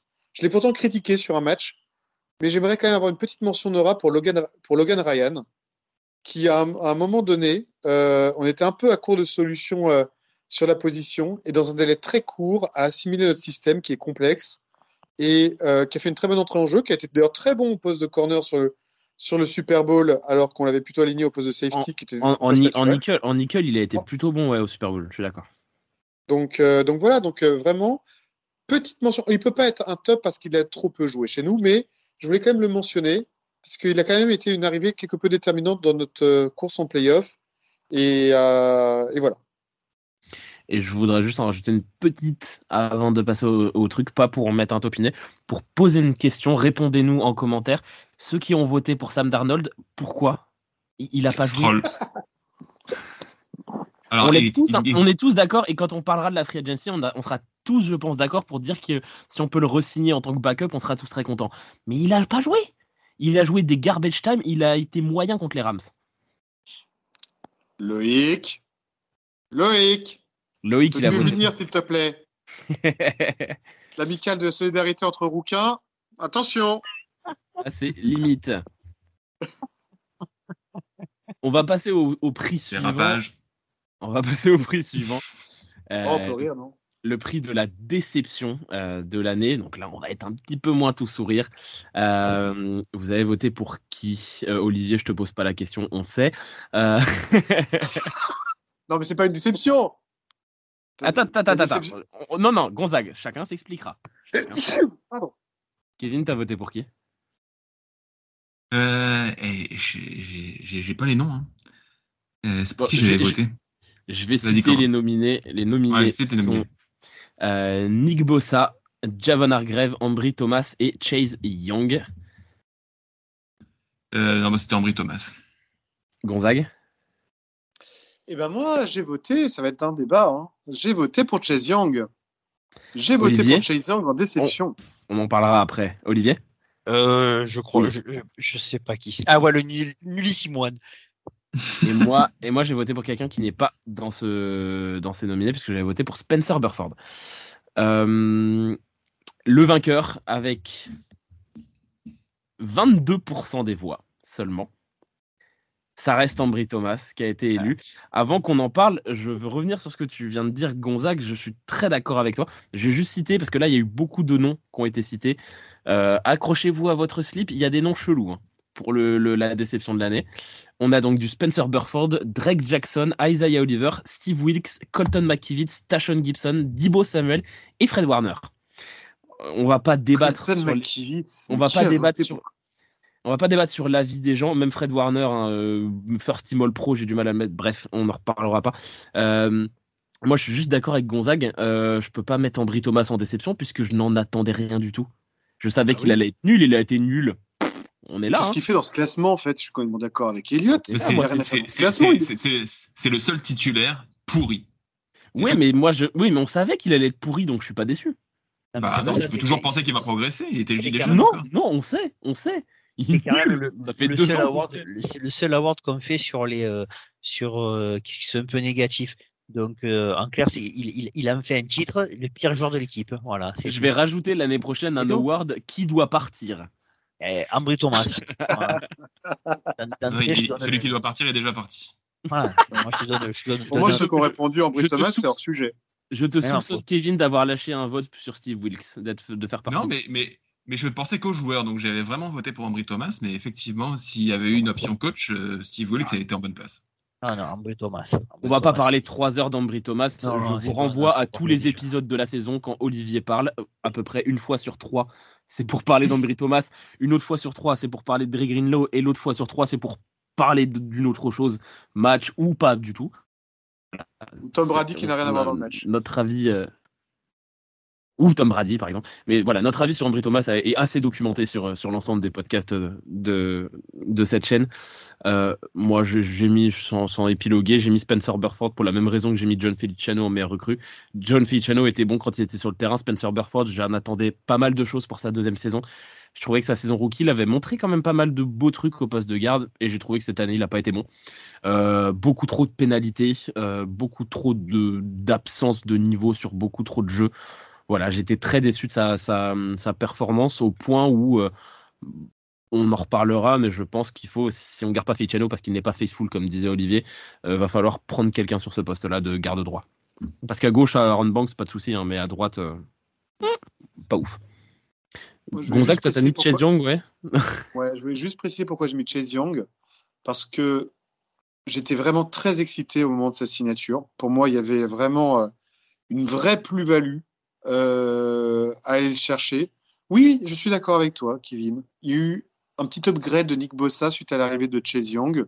Est-ce que c'est corrélé? C'est tout à fait possible. Je n'en sais rien. La réalité, par contre, c'est que pour moi, Chase Young devait vraiment apporter un moteur quasi équivalent à Nick Bossa de l'autre côté. Euh, je me rappelle les discours d'Olivier qui voyait même carrément Chase Young au-dessus de Nick Bossa. Et à l'arrivée, stat à l'appui, il a très très peu pesé euh, sur euh, à, son poste. Et par rapport aux attentes qui sont les siennes, par rapport à son statut, par rapport à son physique, par rapport à ce que tout ce qu'il était censé nous apporter, bah, j'ai trouvé finalement son apport assez minime. Et euh, c'est pour ça que pour moi, il a été une déception. Parce que on en revient un petit peu à mon même discours que sur Jevan Agrève. Il y a les attentes et il y a le résultat. Chase Young devait nous faire passer un palier supplémentaire de l'excellence au mythique. Et on est resté à l'excellence parce qu'il ne nous a pas fait passer ce palier supplémentaire. Est-ce qu'il y a eu un problème de Steve Weeks Possible. Peut-être que Steve Weeks ne savait pas le faire. La réalité, c'est que je trouve qu'il a apporté le nombre à défaut d'apporter la compétence. Et c'est ce que je reproche parce que c'est pas ce que j'attendais de lui. Le prochain trophée, le trophée du joueur ayant le plus progressé. Là, il y a cinq nommés, puisqu'il y a un petit match nul dans les votes et j'ai la flemme de faire la, la distinction. Euh, Kevin, tu as voté pour qui, toi? Kevin ne, se, voté... Kevin ne se souvient de rien. C'est une catastrophe. Mais, euh, mais je dirais quand même Jawan Jennings pour ses playoffs. Gonzague? Pareil, je me souviens plus tout pour qui j'ai voté, mais je ne serais pas du tout surpris d'avoir voté pour le noir. Olivier euh, Qui pour moi est devenu un très très niveau. Deomodor le noir. J'ai voté également pour Deomodor le noir. Euh, les nommés euh, sont Dre Greenlow, Jawan Jennings, Deomodor le Noir et euh, Brock Purdy et Charvarius Ward. Et le vainqueur avec 32% des voix, c'est Deomodor le Noir. Euh, on, on l'a dit euh, tous les trois. Euh, autres ont été nommés également Brandon Ayuk. Je, pas faux, pas faux. J.R. Brown, Javon Kinlo et c'est, je pense qu'il y a quelqu'un dans notre communauté qui troll. Voilà, juste ouais. sur la parce que sur le dernier vote, je pense que quelqu'un de notre communauté troll puisque pour le trophée de la meilleure progression, quelqu'un a voté pour Christian McCaffrey je veux lui donner tous les trophées du monde, mais meilleure progression, non, bah non, non. Si, si, si. Tu progresses pas quand tu bah, passes d'excellent pour, à excellent. Pour moi, Ambry Thomas a davantage sa place dans ce classement. Il est passé de misérable à juste archi nul. Il est beaucoup plus logique dans ce classement. si vous me permettez ça, jaune valeur. Alors, si vous me permettez de pas parler de, Ambry Thomas et de parler d'un cornerback qui est bon pour le coup, Déomodor le Noir. Euh, je vais commencer là-dessus parce que j'ai été assez, j'en ai assez parlé de Modor le Noir, comment j'adore ce joueur, comment je l'adorais à l'université, comment j'étais content qu'on le récupère à la draft il y a de cela trois, deux ou trois ans. J'adore Deomodor le Noir. Il est, il a, je trouve qu'il a passé un cap de fou cette année. Euh, que ça soit à l'extérieur ou dans le slot, il a été très bon euh, dans les deux cas il lui offre une intensité folle pour un mec de son physique. Il a peur de rien. Il trash talk, mais il fait pas la connerie du trash talk d'aller trop loin et se prendre une pénalité. Il va mettre des coups à des mecs qui font deux fois sa, deux fois sa taille, deux fois son poids. En fait, il a l'intensité de Dre Greenlow sans le physique, donc forcément, c'est moins impressionnant, moins spectaculaire que Dre Greenlow. Par contre, ça n'en enlève rien que le mec a du cœur, que ça ressemble clairement à un mec un 49er. Il a, c'est marqué 49er sur sa gueule. Et, il le prouve chaque semaine après semaine et dans une, phase de progression que je trouve assez impressionnante. Et à voir ce qu'on va faire sur le poste de defensive back cet été, euh, sur le poste de cornerback. Est-ce qu'on va recruter à la draft? Est-ce qu'on va prendre un, corner extérieur? Euh, En fait, les dirigeants peuvent faire le choix de prendre un mec extérieur, de foutre le noir dans le slot, prendre un mec dans le slot, foutre le noir extérieur. Moi, je le trouve meilleur quand il est nickelback. Voilà, mais euh, voilà, super, super, super, super. Très belle progression et euh, on s'est trouvé un vrai titulaire en defensive back pour de longues années, j'espère. Ah, mais tu l'as très bien dit. Tu l'as très bien dit, c'est que non seulement son poste préférentiel, il a eu l'occasion de, jouer à ce poste qui est le poste de nickel en dépit du recrutement d'Azaya Oliver qu'il a réussi à mettre sur le banc en dépit de performances tout à fait honorables d'Azaya Oliver euh, préalablement, ce qui vous montre quand même le niveau du bonhomme. Mais en plus, il a su confirmer ce qu'on avait déjà vu l'année dernière, à savoir un poste de corner extérieur euh, qui n'est pas son poste préférentiel, je le rappelle, et sur lequel en plus il a, euh, entre guillemets, il part avec un désavantage physique certain en raison de sa petite taille. Euh, donc surtout dans des schémas zones. Donc euh, non, c'est, je vais rien à rajouter à de ce que tu viens de dire, Elliot. Pour le reste, c'est c'est juste parfait. Non, c'est vraiment, il est, il, il, il arrive à prouver que tout le monde s'est trompé euh, lorsqu'il a été pris en fait qu'au cinquième tour, alors que c'est un joueur, je rappelle, qui était plutôt prévu plutôt à la draft. Euh, beaucoup de joueurs, de, beaucoup de personnes n'ont pas cru en lui et donc il est tombé au cinquième. C'est une belle revanche de sa part. Bravo, euh, parce que il le mérite. Et j'aimerais juste rajouter un truc avant de vous donner la parole, Olivier et Kevin. J'ai trouvé aussi qu'il a répété un truc qu'il avait fait déjà l'année dernière. Il a monté son niveau de jeu en fin de saison quand les matchs comptaient, en, comptaient plus. Il fait des playoffs fantastiques, comme il avait fait des super playoffs déjà l'année dernière. Euh, Olivier? Ah ben moi, tu, fais on est d'accord tous les deux là-dessus. Hein, c'est, c'est, c'est, c'est, moi je l'appelle le petit, le, le Rabbit Wolverine. C'est le principe même, c'est le, le, personnage de Serval dans les dans les X-Men, le petit le petit teigneux qui est rablé, qui est pas très grand, pas très pas, pas le plus costaud, mais quand tu te rentres dedans, euh, CF le match contre les, les Eagles, hein, où l'autre doit encore s'en rappeler, il doit, il doit encore la tête qui tourne. Et ouais, c'est ce caractère-là qui me plaît chez ce joueur. Partant de là, moi, tu l'as vendu. Tout ce que tu as dit, c'est ce que j'aurais pu dire moi. Donc, je vais rien, rien rajouter de plus. Elliot, euh, on a un joueur pour nous faire kiffer, voilà. Et c'est, c'est le genre de joueur qu'on, aime et que voilà, lui, je suis hypé de le revoir l'année prochaine aussi. Kevin? Avec Charvarius Soir, je disais qu'on avait sûrement le joueur qui avait le plus profité de Steve Wilkes. Bah, le deuxième, c'est Demodor Lenoir, qui a énormément progressé. Euh, alors, je vais rebondir à ce que tu disais, Elliot. Pour moi, je prendrais quand même quelqu'un sur l'extérieur de plus grand, d'un peu plus imposant. C'est pour ça que je, je, serais plus à le laisser, à, le laisser dans le nickel. Ouais, je suis d'accord. Mais malgré tout, euh, oui, c'est un, un, mini Greenlow. C'est le même. Il est, il est intense. Il rentre dans, il rentre dans le tas. Il se pose pas trop de questions, mais il le fait intelligemment. Il le fait à bon escient, toujours comme il faut. Et, euh, et puis, bah, c'est un, un, morpion. Il colle, il colle son, son, adversaire direct tout le temps et il laisse pas passer grand chose. Si on regarde les, les évaluations des quarterbacks quand il lance vers lui, c'est misérable. Donc, euh, bah, bravo, monsieur, et continuez à nous faire rêver parce que c'est tellement plaisant d'avoir un joueur comme ça dans notre équipe. Et Kevin, je nous parlais aussi de, de Jawan Jennings, du coup, toi, qui, avait, qui avait eu ton vote. Ouais, bah, ultra fan du gars. Euh, il n'a pas eu beaucoup d'opportunités en saison régulière, à ma grande déception. Mais euh, quand on a eu besoin de lui en playoff, il a été extraordinaire. Et... Que dire C'est lui qui marque, euh, qui marque notre seul touchdown que lance Brock Purdy au Super Bowl. C'est pour lui. En playoff, il nous a sauvé plusieurs fois sur des passes alors qu'on devait coller des grosses remontées à chaque fois face aux Packers aux Lions. C'est lui qui claque les grosses réceptions. Notamment, notamment quand, contre Green Bay, quand, quand Dibo se blesse et qu'il prend vraiment ce rôle. quoi. C'est ça, et puis il a prouvé que si on doit faire un choix entre Dibo et Ayuk cet été, on en reparlera dans d'autres épisodes, mais ça se peut qu'on doive le faire, bah on a potentiellement déjà notre numéro 2 si on arrive à le re-signer. Et, il a montré qu'il était capable de prendre ce poste-là. Donc, euh, vraiment un plaisir aussi de l'avoir. On va passer au trophée suivant, le trophée de match de l'année, notre meilleur match aux 49ers. Euh, Kevin, t'as voté pour qui? Pour quel match? Euh, Dallas Cowboys. Gonzague? Ah, Kevin, on est très raccord quand même ce soir. Dallas Cowboys également. Quel fond et forme. Olivier? Eagles. Ben, moi, je suis très raccord avec Olivier ce soir. Hein. J'ai voté Eagles également. Et euh, les nominés sont évidemment Eagles et Cowboys. Également, euh, ont reçu des voix. le match, ça joue entre Eagles et Cowboys, mais également ont reçu des voix. Euh, le match contre les Lions j'ai coupé, non J'ai sauté, non J'ai sauté. Oui, t'as coupé. Lion, t'as même pas eu le temps de dire le S. Ah, ok. Également, on reçu des voix le match contre les Lions en playoff, le match contre les Jaguars et le Super Bowl contre les Chiefs. C'est une défaite, mais je, je peux voir. Non, non, oui. et vainqueur avec Pourquoi pas vainqueur avec 51% des voix, c'est le match contre les Eagles qui l'emporte.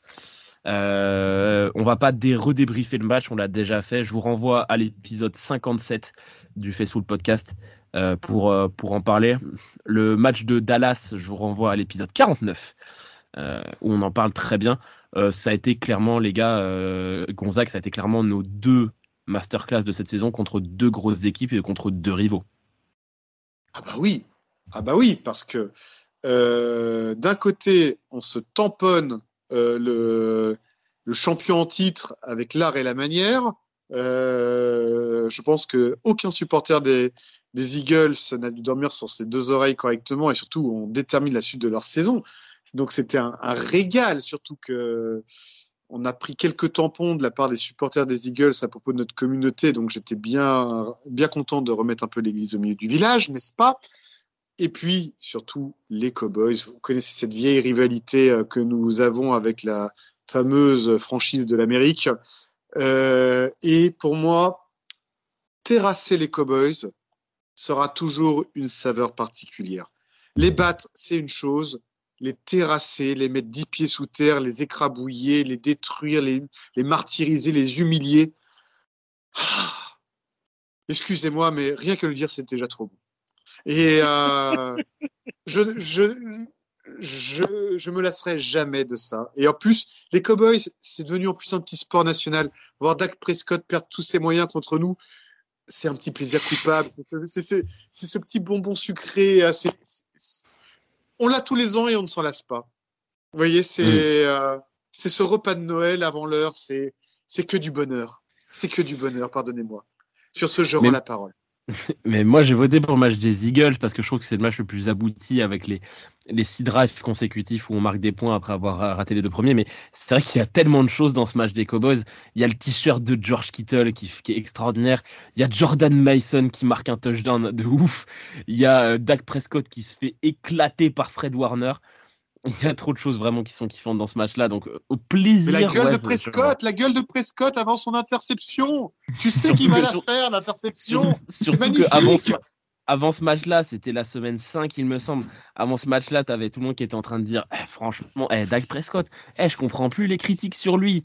Bah voilà Dès qu'il voilà. joue une vraie équipe, elles sont là. Cette tête, mais cette tête Ouais, bah, en plus, les Cowboys, c'est le premier grand kiff de notre saison. On, fait un bon début de saison, mais ce match contre les Cowboys, c'est le paroxysme du bon début de saison. Euh, le match contre les Eagles, bah, c'est un grand plaisir. Tu l'as dit, Gonzague. Euh, les Eagles nous en ont mis plein la tête depuis la défaite en finale de conférence et, et on leur a bien, bien enfoncé là où, là où je pense. Euh, les Jaguars, je comprends aussi, parce qu'on sort de trois défaites consécutives, on part en bye week et on revient et on éclate des Jaguars qui étaient en pleine bourre à ce moment-là. Donc je comprends aussi ce, ce, mm. ce, ce, vote. Ce, ce, vote, ouais, ouais et euh, surtout ce match-là, et on l'a vu sur la fin de la saison, euh, Travis Etienne, il marchait sur l'eau et on lui a fermé sa bouche. Hein. Alors ouais, j'adore Travis Etienne, donc du coup, fermer sa bouche, je vais pas être méchant avec lui. Et, et on a vu que c'est ce qui nous a manqué aussi un petit peu en fin de saison pour le coup. Et puis même le Super Bowl, je comprends, tant, tant défensivement, on a probablement jamais fait mieux de toute la saison. Ça a été un match extraordinaire de deux immenses équipes. Donc je peux comprendre que notre performance puisse être mise en valeur dans ce match parce que malgré tout, on a réalisé un très très très grand match. Olivier D'ailleurs. Ah, vas-y, vas-y, vas Non, non, je voulais juste terminer. Je me souviens plus, c'était pas face aux Jaguars qu'on avait eu notamment un défenseur qui avait pris la fuite devant Trent Williams. Je me souviens plus. Parce je que... crois pas que c'était contre. Je vois l'image, mais je me souviens plus du maillot en face. Parce que pour moi, si j'ai deux images à retenir de la saison, c'est la gueule de Dak Prescott avant son interception et en effet ce défenseur qui prend la fuite devant Trent Williams. Ce seront, je pense, de cette année 2023 les deux principales images que je vais garder avec euh, George Kittle qui fuck Dallas euh, dès qu'il le peut. Peut-être les trois, voilà. Je pense c'est. Je voulais juste faire cette allusion à ça quand même. Olivier? Euh, vous avez bien parlé du match de Dallas, mais moi c'est moi c'est le match contre Philadelphie. Moi les Eagles, euh, je l'avais en travers depuis la finale de conférence. Je l'avais en travers depuis et ils ont tellement une bande de pieds paquis, de bambanas et compagnie qui font les barbeaux. Oh, mais comme ça a été jubilatoire. Mais comme c'était bon. C'est un truc, tu vois, c'est c'est mon côté rancunier. Ah, vous faites les malins. Ah, vous avez fait les beaux. Et là, ils ont même sorti leur Dom, le débile. Et ça a été là. Et c'était qui se le choix, pas plus. Mais c'était magique. Six drives d'affilée, six touchdowns. Et tu voyais ce public-là, les mecs qui pleuraient, ils ont divorcé de leurs femmes, ils ont vendu leurs enfants sur eBay. C'était fabuleux, c'était fabuleux. Et après, quand tu sais qu'à partir de ce match-là, ils se sont désintégrés, tu te dis, on les a pas battus, on les a pas humiliés, on les a désintégrés. Et c'est ça. Voilà, c'est ce truc-là que, voilà, il faut, ça s'appelle le karma. Arrêtez de faire les malins, de faire les barbeaux il faut être humble dans la victoire comme humble dans la défaite. Voilà. Et c'est ce qu'ils ont eu du mal à faire les, les, les, les Seagulls. Et rien que pour ça, qu'on leur mette une branlée monumentale en, en Mondiovision, c'était exceptionnel. Donc c'est pour ça que pour moi, c'est le, le match parfait. Et, et rappelle-toi, Olivier, l'action finale de ce match, le plaquage de Déomodor le Noir sans dire André Swift. Tellement jubilatoire. C'était la totale jusqu'au bout. C'était le calice jusqu'à la liste. C'était génial. Après petite vérification, euh, Gonzague, t'avais raison, c'était contre Jacksonville que Darius Williams, le cornerback des Jaguars, avait complètement pris la fuite en voyant Trent Williams arriver. Il avait préféré se foutre en touche plutôt que d'affronter Trent Williams niveau physique. Et en même temps, alors on en rigole, mais je serais à la place de Darius Williams, je ferais pareil. Oui, mais tu fais pas carrière en NFL. Et mais je fais pas carrière en NFL, c'est vrai, c'est vrai, c'est vrai, c'est vrai. Euh, notre prochain trophée, bah, on va aller dans l'inverse. Le pire match, alors les nommer, c'est très simple, c'est les cinq matchs qu'on a perdus, tout simplement. Euh, Kevin, toi, c'était quoi pour toi le, le, pire match de notre saison? Pour moi, c'est les Vikings. Gonzague? Décidément. Vikings aussi. Olivier? Vous voulez que vous gagnez un award, donc j'ai mis moi aussi les Vikings. Et moi, j'ai mis euh, les Bengals. Et vainqueur avec 37% des voix, c'est le match contre les Ravens, qui a été élu pire match euh, de la saison. Je peux comprendre pourquoi il a pu être élu pire. Je trouve pas que c'est notre pire match de la saison. Pour moi, ça jouait personnellement entre Vikings et Bengals. Je suis d'accord avec vous. Mais je peux comprendre dans le côté euh, grosse adversité, dans le côté euh, déception, dans le côté très mauvaise performance de Brock Purdy. Euh, moi, je l'aurais quand même mis à Bengals ou Vikings parce que là, c'était vraiment le paroxysme du mauvais. On était nul à chier à, sur ce moment-là. Euh, parce qu'il y a les trois défaites de suite, celle contre les Browns est un peu en dessous parce qu'on fait pas un si mauvais match, on tombe contre une défense extraordinaire. Et il y a le coup de pied à la fin où on aurait pu gagner. Mais alors, Vikings et Bengals, on était nuls, il y avait rien. Euh, réécouter les podcasts de cette époque, euh, de, de, ce moment-là, euh, c'était euh, c'était 50, 51, 52 en, en, en, termes de numéro de podcast, juste après la victoire contre les Cowboys. Vous entendez des voix différentes que celles que vous avez toute la saison, des voix de désespoir de notre côté, tellement c'était mauvais. Et puis c'est surtout le match contre les Vikings, on joue contre une, contre une en mousse en face. Et je crois que ce jour-là, Boza m'avait particulièrement énervé, si je me souviens bien.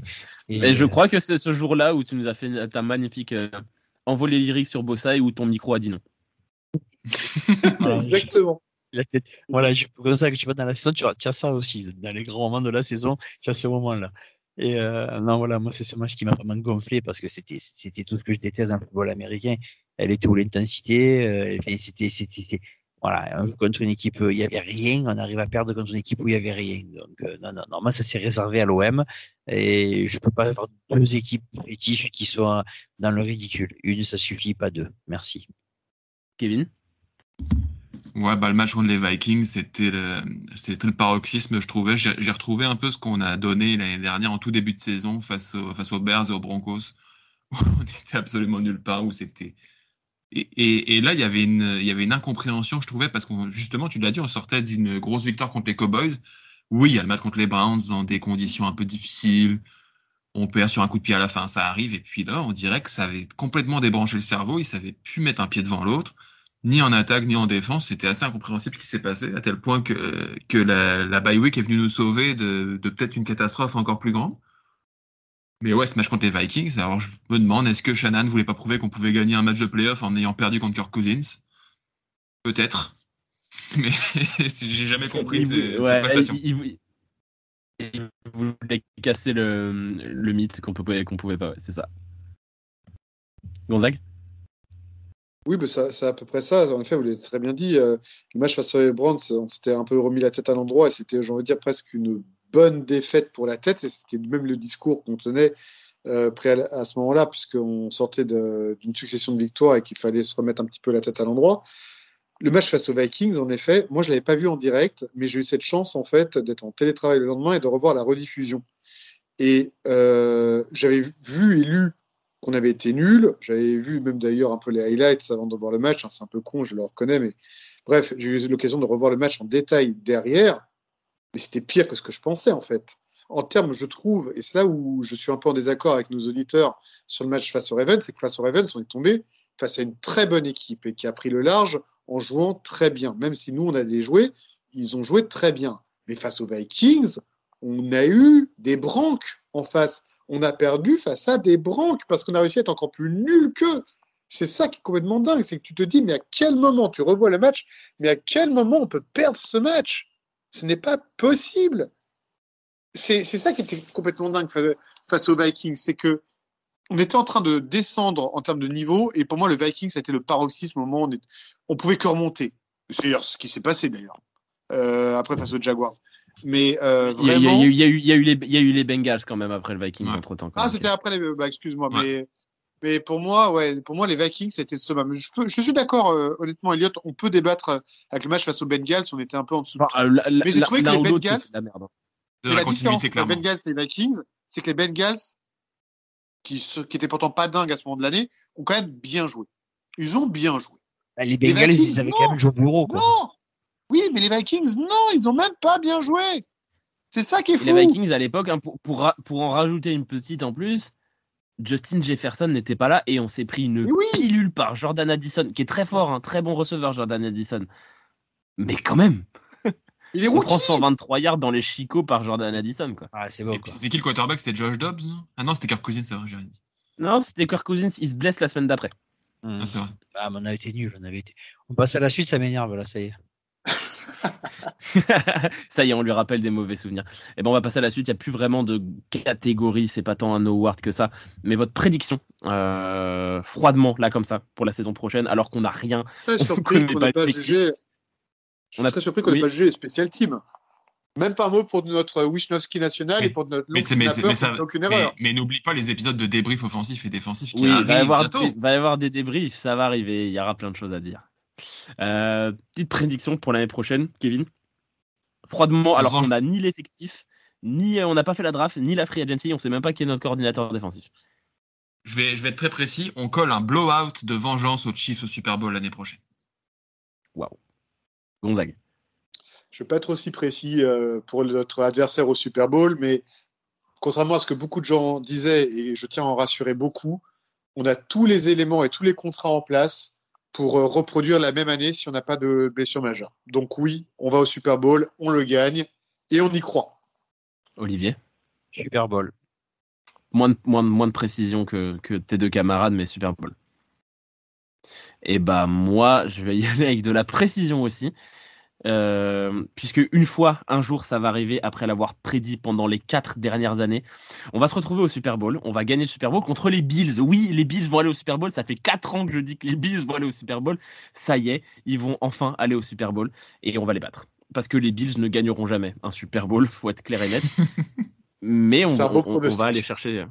Voilà. Parce que juste ton pronostic. tous les ans, tous les, tous les ans depuis 3 ou 4 ans, à part cette année, je prédis les Bills au Super Bowl et ils n'y vont pas. Cette année, j'avais dit les Bengals avant que Joe Burrow se pète. Voilà. Donc là, je dis les Bills, c'est ce qui fait qu'il y a de très grandes chances qu'ils ne fassent même pas les playoffs. Mais voilà. Parce que, parce Non, que si on, si on donne si on- Chiefs. si on donne leur Super Bowl aux, aux Bills, euh, c'est fini, il faut arrêter. Je veux dire, on, non, a- on a déjà, on a déjà donné son euro à Cristiano Ronaldo, sa Coupe du Monde à Lionel Messi, on va pas non plus donner un Super Bowl aux Bills, c'est, ça va. hein. Ouais, ouais, faut être sérieux deux minutes. Et puis, quoi, attends, eh, déjà, on n'est pas passé loin d'être l'équipe qui donne le, la, la présence au Super Bowl aux Lions. On a été Aussi. sauvés. Voilà, pas de bêtises, on reste sérieux, faut que la NFL continue à tourner droit parce que sinon, si on a soit les Lions, soit les Browns au Super Bowl ou alors les Bills qui gagnent un Super Bowl, la terre va exploser. Donc voilà, faut être sérieux deux minutes. Euh, et ben, euh, le, la plupart des gens sont d'accord avec nous puisqu'à 61%, euh, c'est le titre pour les, pour les 49ers. Enfin, le titre ou à, la mi- à minima une présence au Super Bowl, je vous avoue que j'ai pas forcément fait le tri entre, entre tout le monde. Euh, Il y a des gens qui nous voient perdre en finale de conf ou divisional. T'as quelqu'un qui nous voit faire le Super Bowl hungover. On verra. Hein on aura le temps d'en reparler dans cette, euh, dans cette pré-saison. Il va y avoir pas mal de choses. Euh, à commencer par les débriefs offensifs et défensifs. Euh, il y aura la draft, il y aura la free agency. 13 mars, début de la free agency. Donc vous aurez avant le 13 mars notre épisode de preview de la free agency. Et voilà, donc plein de belles choses qui arrivent. Les gars, vous avez quelque chose à rajouter sur cet épisode? À part qu'on a quand même eu une belle saison quand même. Maintenant qu'on est, on est redescendu un peu de la terrible déception qu'on a eue du Super Bowl, ça reste quand même une saison dont on se souviendra avec du positif. C'est sûr, c'est évident. Quand tu fais la saison que tu fais, euh, tu as réussi à faire encore mieux que la saison précédente qui était finale de conférence. On, était, on, avait fini frustré, là on finit au Super Bowl. Oui, on a une frustration, mais quand on y repense, moi plus j'y repense, plus je me dis ce match il va rentrer dans, l'histoire du Super Bowl. C'est l'un des plus beaux Super Bowls qui m'est étonné de voir. Et euh, j'en parlais avec, euh, avec mon, avec pas plus tard que hier soir avec mon frère. Et j'ai dit c'est un Super Bowl qui est pas qui est pas à mettre entre les mains de tout le monde. C'est pas fait c'est c'est pas fait pour des gens qui Ah connaissent ce sport. Non, non, c'est pas un Super Bowl de débutant, ça c'est sûr, c'est sûr. ce, ce Super Bowl, c'est la quintessence du football américain. Et, euh, et pour, pour pouvoir le faire, il faut de grandes équipes. Ça prouve qu'on est une putain de grande équipe. Et il faut arrêter. de- Et, et je le dis encore à haute voix, je ne veux plus entendre les, euh, les haters de Shanahan, sinon je les bannis. Ce, ce Super Bowl était un cadeau pour les, pour les gens qui regardent le foot à la- toute l'année. Exactement. C'est clair. Ah mais moi, je, je- nous évidemment, on avait cette, ce, ce prisme du, du fan, comme on l'ont eu euh, avec une, une- un résultat différent, les fans des, des Chiefs. Quand tu es juste fan de NFL, ça devrait être vraiment super à regarder. Franchement, ça devait être vraiment génial. Ah bah complètement. Et puis, euh, so- soyons honnêtes, et je pense que beaucoup de nos auditeurs doivent être comme nous. Oui, on a tous été déçus, et à juste titre, de perdre face au Super Bowl, mais très franchement, là, à chaud, maintenant que le, on va dire, la déception est un petit peu passée, on est quand même tous ultra fiers. Je trouve que c'est la fierté de ce parcours qui ressort. Euh, moi, si on me demande dans deux ans, qu'est-ce que tu as pensé de la saison 2023, je dirais que j'ai été fier. Je dirais pas qu'on a perdu au Super Bowl. Ça, ça Bah, reste pas abouti à 100%, mais ça reste une très belle saison. Mais bien sûr, mais bien sûr. Vraiment, c'est il y, a- y a que du bon, il y que du bon à, à retenir de, de cette saison. Et il y a du bon qui arrive, on l'espère. Euh, merci de nous avoir écoutés pour ce 69e épisode du Fast Food Podcast. On se retrouve du coup très bientôt pour débriefer encore une fois la saison parce qu'il y a encore plein de choses à dire. On va aller plus en profondeur. euh, attaque et défense. On va parler de joueurs dont on a très peu parlé comme l'année dernière. On va citer des noms de mecs qui ont fait peut-être trois snaps dans la saison, mais ça fait toujours plaisir de citer les noms des inconnus. Euh, merci de nous avoir écoutés. Ciao les gars et puis go Niners comme d'habitude. Salut salut. Good Niners. Niners. Ciao, ciao, ciao.